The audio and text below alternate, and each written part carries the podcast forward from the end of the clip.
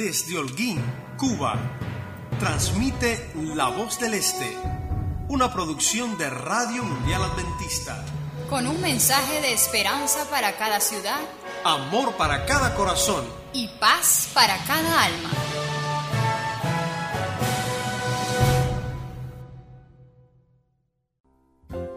Hola, qué bueno que estamos juntos otra vez. Un saludo cargado de amor y paz para ti que nos escuchas a través de las redes. Oramos para que no pierdas la conexión celular, y mucho menos la que nos une como amigos. Para nosotros es un placer acompañarte. Descubre el plan de Dios para ti. Crece hasta alcanzar tu máximo potencial. Siembra semillas que beneficien a otros. Influye sobre aquellos que te siguen y condúcelos al éxito. Tú puedes ser de los jóvenes que guían.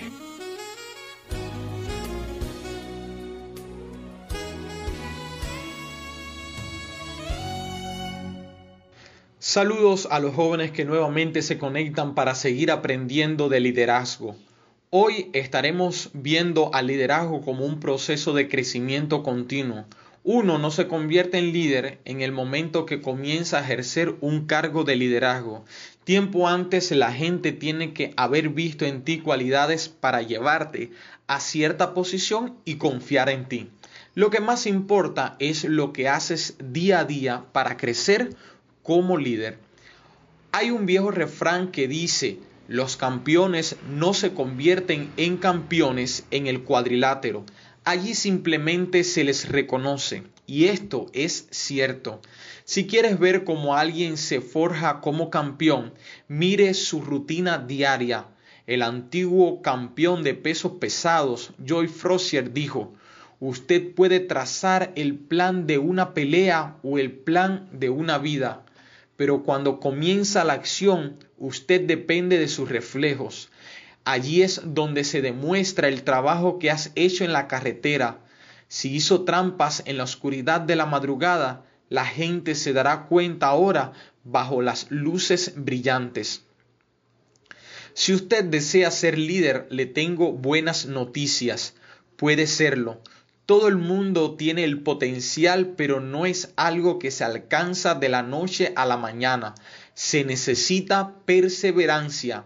El liderazgo se desarrolla diariamente, no en un día. El secreto del buen éxito en la vida es que el hombre esté listo cuando le llegue su tiempo. La buena noticia es que tu capacidad de liderazgo no es estática no importa en qué punto comenzaste, tú puedes mejorar. El liderazgo es complejo y tiene varias facetas. Respeto, experiencia, fuerza emocional, destreza en las relaciones con las personas, disciplina, visión, impulso y la lista sigue.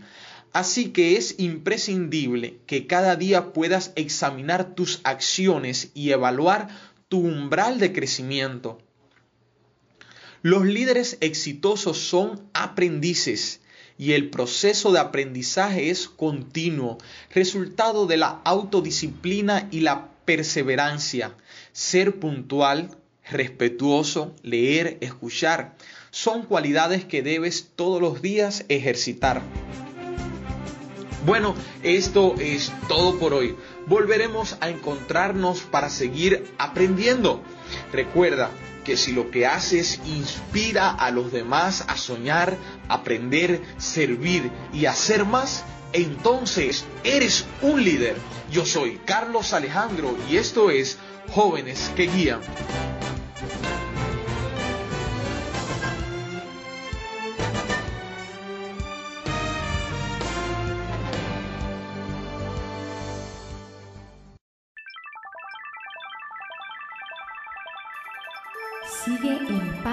Paso.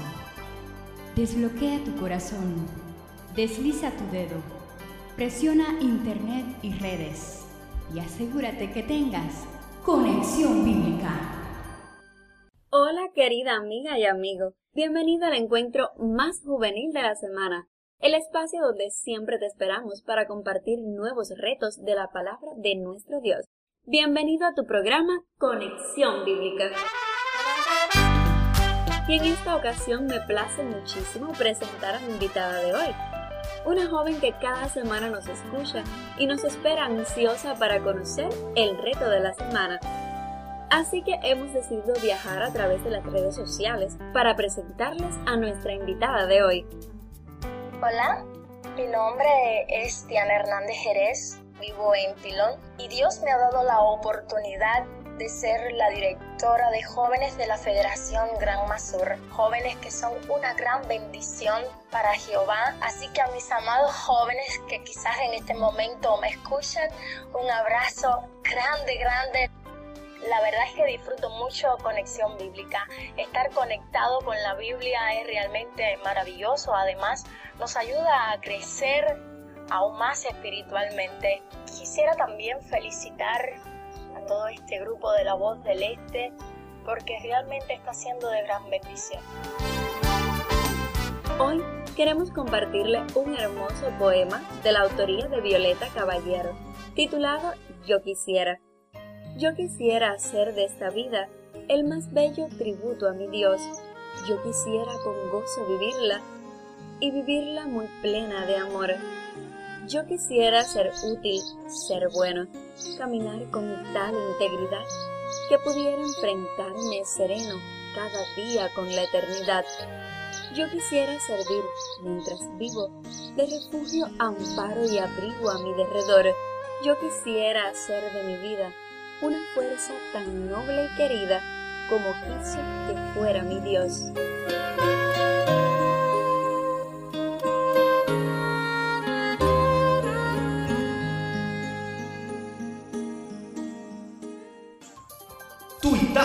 Del día. Porque de lo que está en tu corazón hablan tus redes. Dime de qué publicas y te diré quién eres. Hoy, queridos amigos, para el tuitazo del día, le compartimos los 10 votos que debe hacer un cristiano a la hora de usar las redes sociales. Usaré las redes sociales para que vean la obra de Cristo a través de mí. Usaré las redes sociales para promover la paz y no la contienda. Procuraré en todo tiempo proclamar la verdad del Evangelio y no la mía.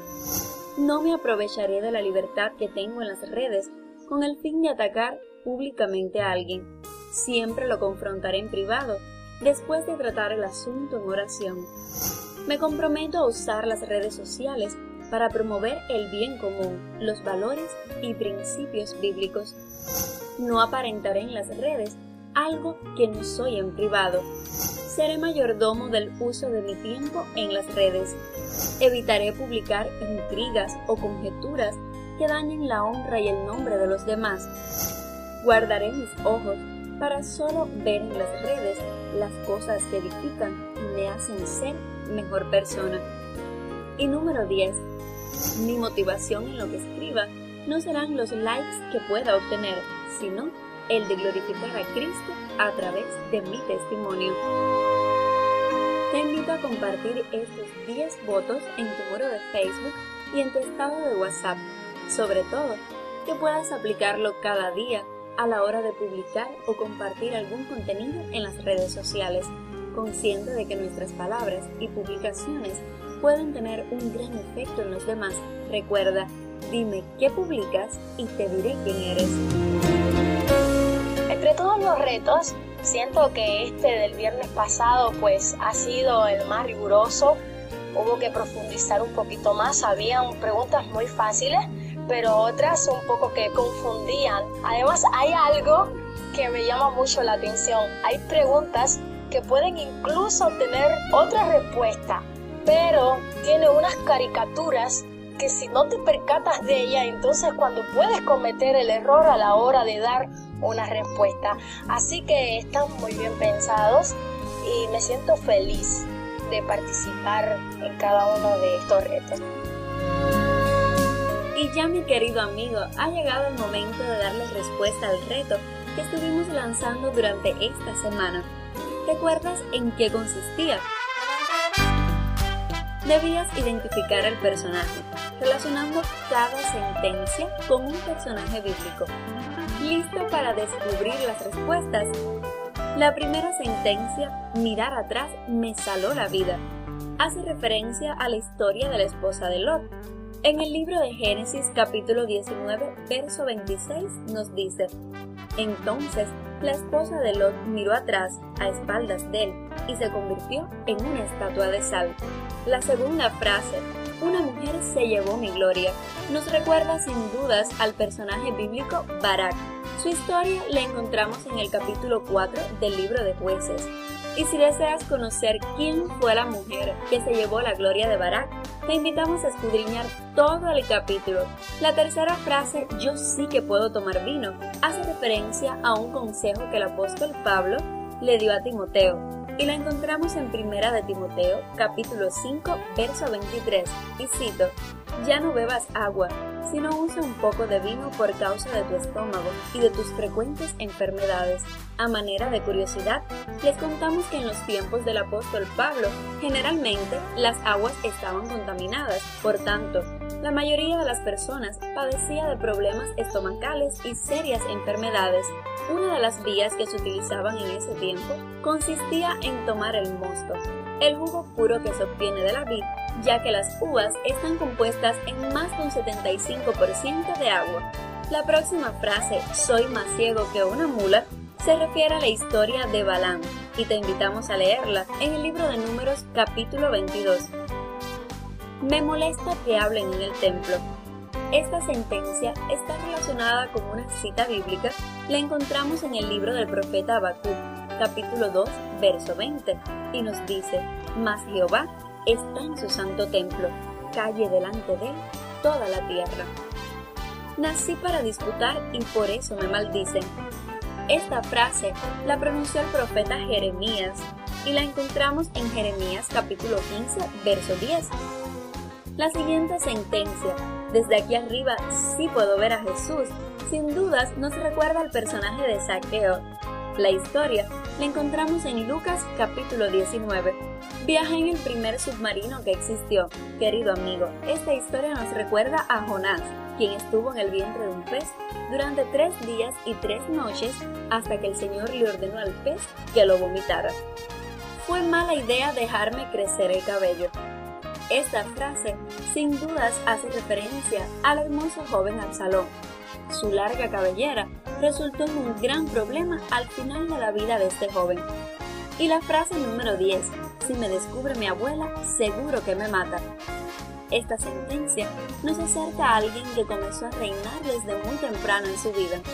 Y hablamos de Joás, el hijo del rey Ocosías, quien, a la muerte de este, fue escondido para que su abuela Talía no lo matara, ya que ella mandó matar a todos los descendientes del trono para poder llegar a la realeza.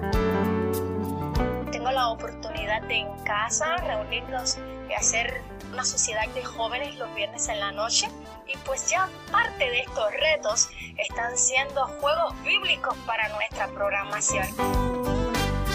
Y le enviamos un saludo muy especial a cada joven que compartió con nosotros sus respuestas de este reto bíblico.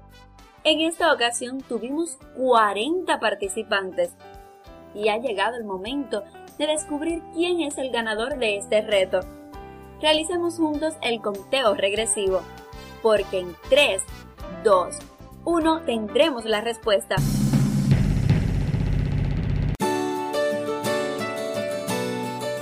La ganadora del reto es desde Garrido, Camagüey, Mayra Leschman. Muchísimas felicidades para ti y tú querido amigo, y tú querido amigo, no te pongas triste porque ya compartimos contigo el reto de la semana.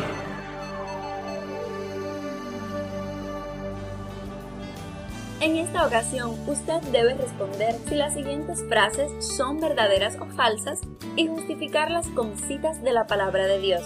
Número 1. En la Biblia se dice que el rey Saúl murió a mano de sus enemigos en una batalla. Número 2. Una mujer realizó un procedimiento quirúrgico para salvar la vida de su esposo.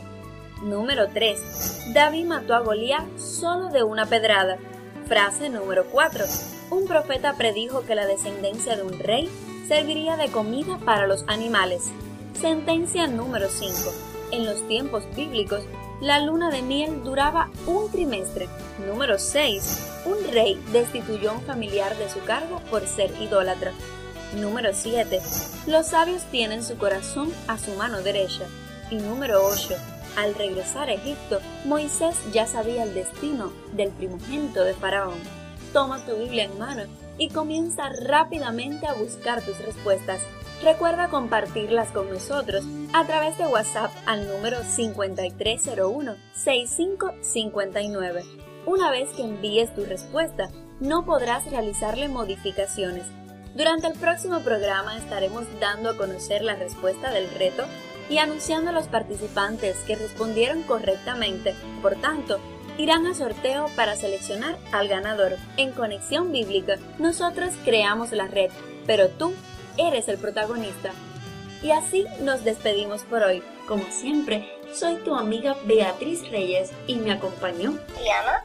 Muchas bendiciones para cada uno de ustedes que me escuchan y un abrazo en el Señor.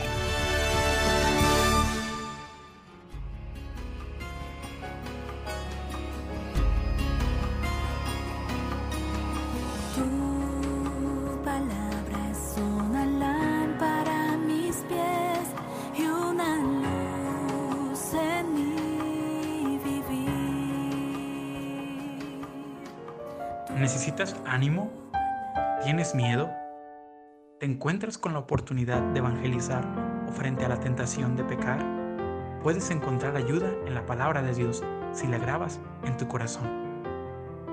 El versículo de la lección de la escuela sabática es una buena forma de almacenar las joyas bíblicas y atesorarlas para siempre.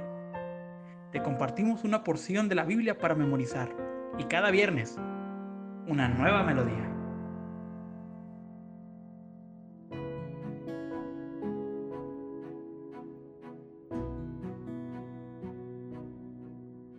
Tened entendido que la paciencia de nuestro Señor es para salvación.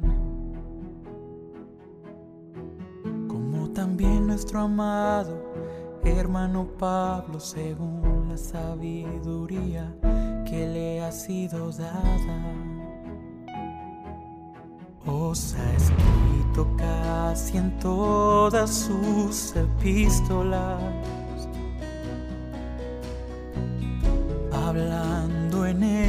de estas cosas, entre las cuales hay algunas difíciles de entender, las cuales los indoctos e inconstantes tuercen, como también las otras escrituras para su propia perdición.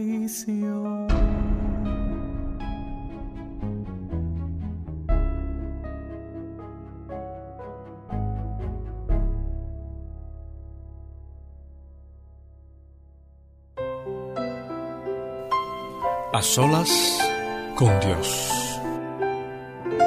Un momento para abrir el corazón y confortar el alma. Porque el Dios que escucha recompensa siempre a todo el que lo busca.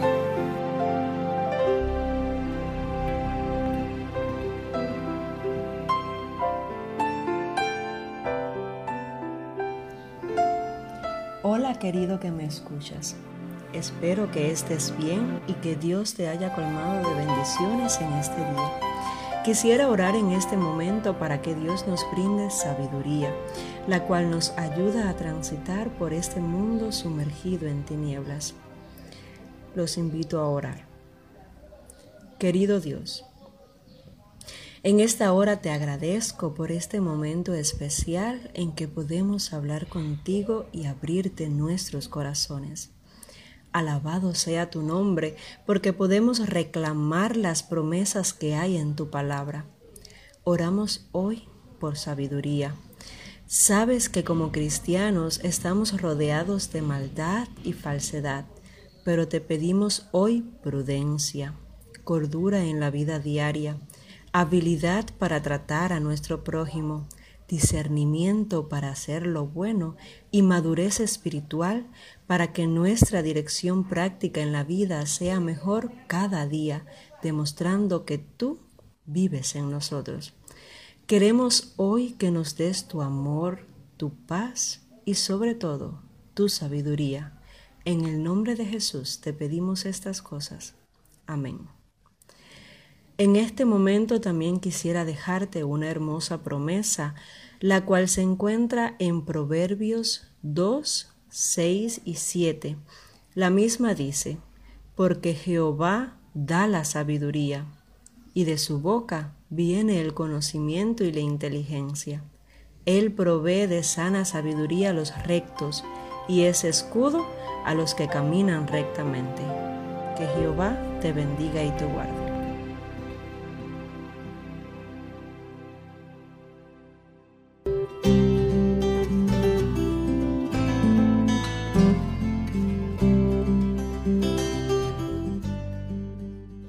Hace algún tiempo, alguien me preguntó, ¿pero por qué ustedes reposan el sábado si Jesús recogió espigas el sábado?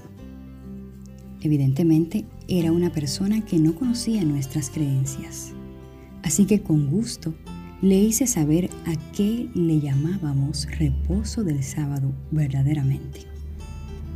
¿Será que Jesús estaba dando una prueba de que ni observaba personalmente ni enseñaba a sus discípulos a que observaran la ley de Dios? ¿Será que nosotros cada sábado debemos recostarnos a una cama o una silla desde que se oculta el sol el viernes hasta que sucede lo mismo el sábado? Sí, Jesús sí recogió espigas en sábado y Jesús sigue siendo nuestro ejemplo. El cuarto mandamiento del Decálogo aconseja que todas las personas bajo nuestra influencia deben ser liberadas de las actividades seculares en sábado. Esto implica que los demás miembros de la familia, así como los empleados y los huéspedes, también sean estimulados a guardar el día de reposo. ¿Y por qué fue un día creado para nosotros? El sábado se caracteriza por un compromiso alegre y placentero con las prioridades espirituales, con momentos especiales de lectura de la Biblia, de oración y, si es posible, de contacto con la naturaleza. También Jesús dijo que está permitido hacer el bien en sábado. Esto significa que todo asunto secular debe ser suspendido, pero las obras de misericordia y benevolencia están en armonía con el propósito del Señor. En las horas sagradas del sábado, Visitamos enfermos, viudas, huérfanos, al encarcelado. Algunas veces compartimos el alimento físico con ellos y siempre compartimos el alimento espiritual. ¿Qué tal si hacemos del día de mañana un sábado en el que todos los que nos rodean nos contemplen como una señal de la gracia de Dios y como un canal de sus incontables bendiciones? Recuerda, no guardamos el sábado para ser salvos. Lo hacemos porque ya somos salvos en Jesús, por su maravillosa gracia.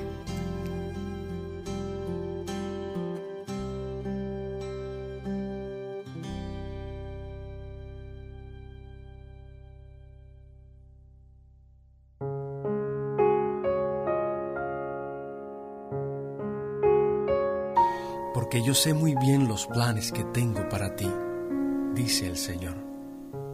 Planes de bienestar y no de calamidad, para que tengas un futuro y una esperanza. Porque Dios quiere hablarte. Porque Dios quiere bendecirte. Porque Dios quiere darte esperanza para hoy.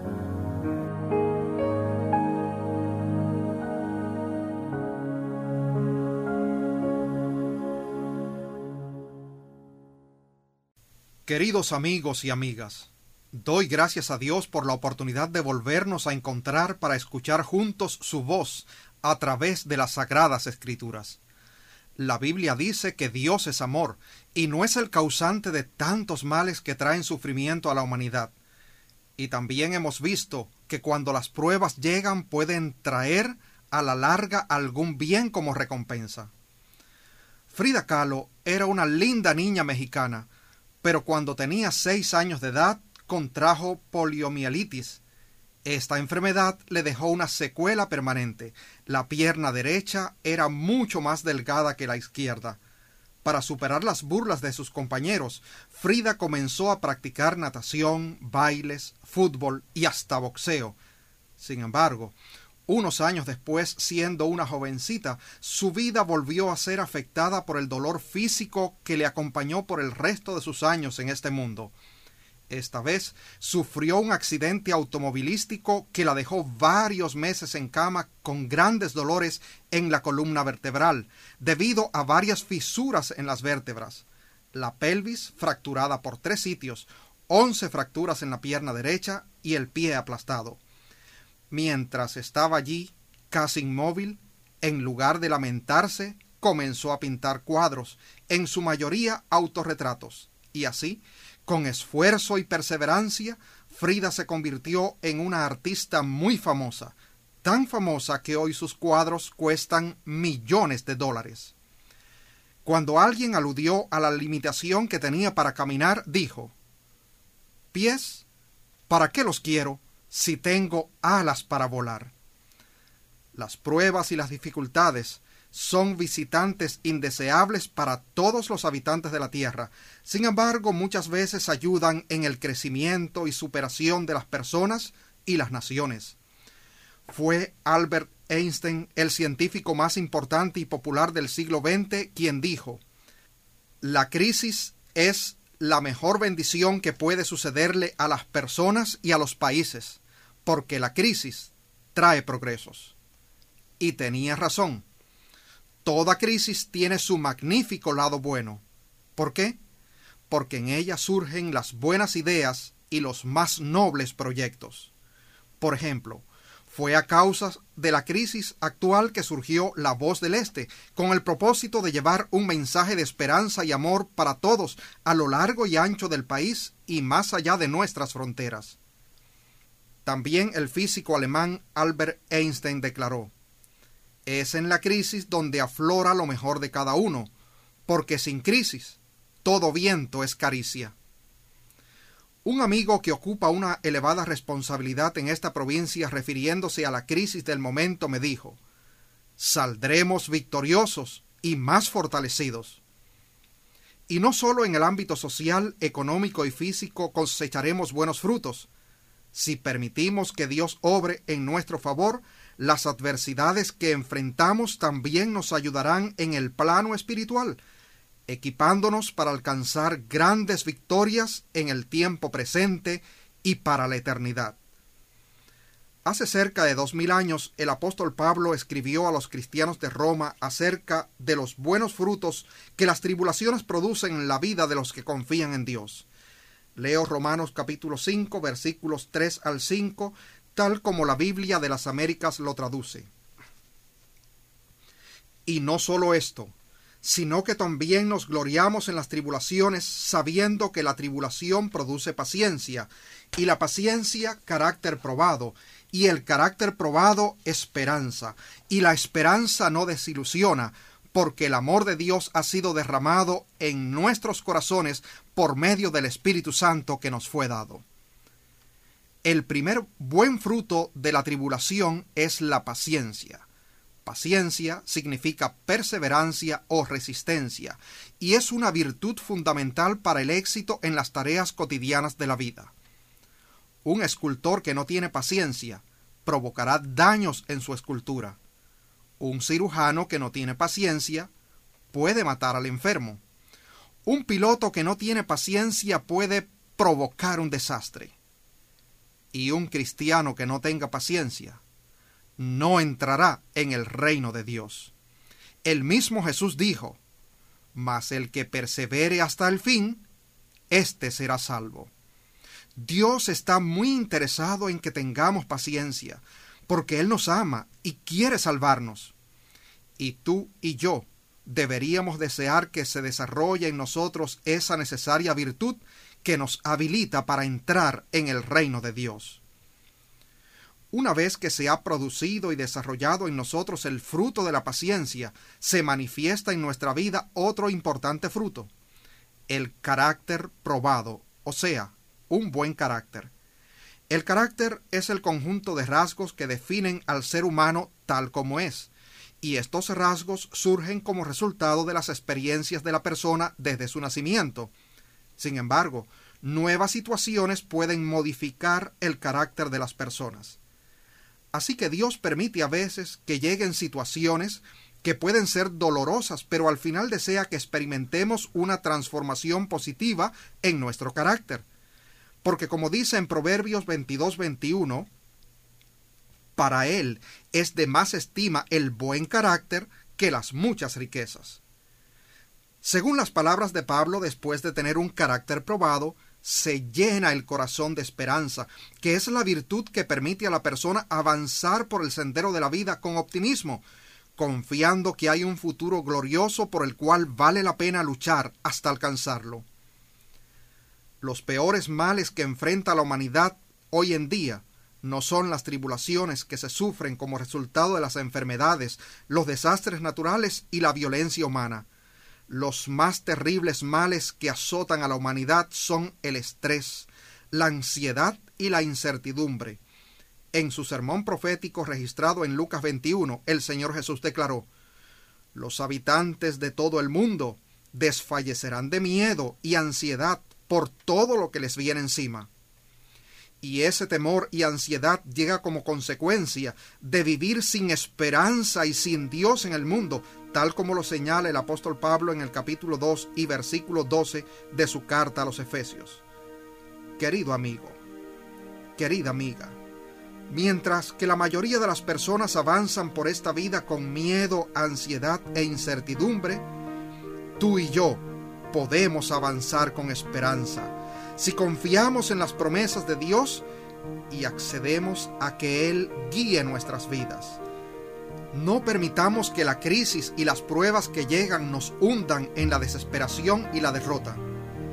Dios quiere que aprendamos a canalizarlas apropiadamente, porque ellas pueden producir buenos frutos en nosotros. Según las palabras del apóstol Pablo para hoy, la crisis hará que se desarrolle en nosotros la paciencia, que a su vez produce un carácter probado y cuando tengamos un buen carácter, entonces tendremos la esperanza. Esperanza en la segura promesa de la salvación y vida eterna, que a su debido tiempo disfrutaremos a plenitud. Que Dios tenga misericordia de nosotros y nos bendiga, haga resplandecer su rostro sobre nosotros, para que sea conocido en la tierra tu camino y en todas las naciones tu salvación.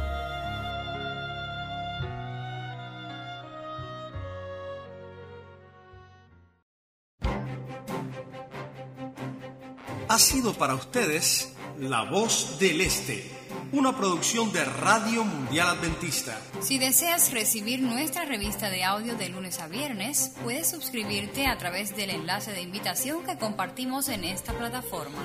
Si deseas comunicarte con nosotros, puedes escribirnos a la siguiente dirección: vozdeleste@gmail.com.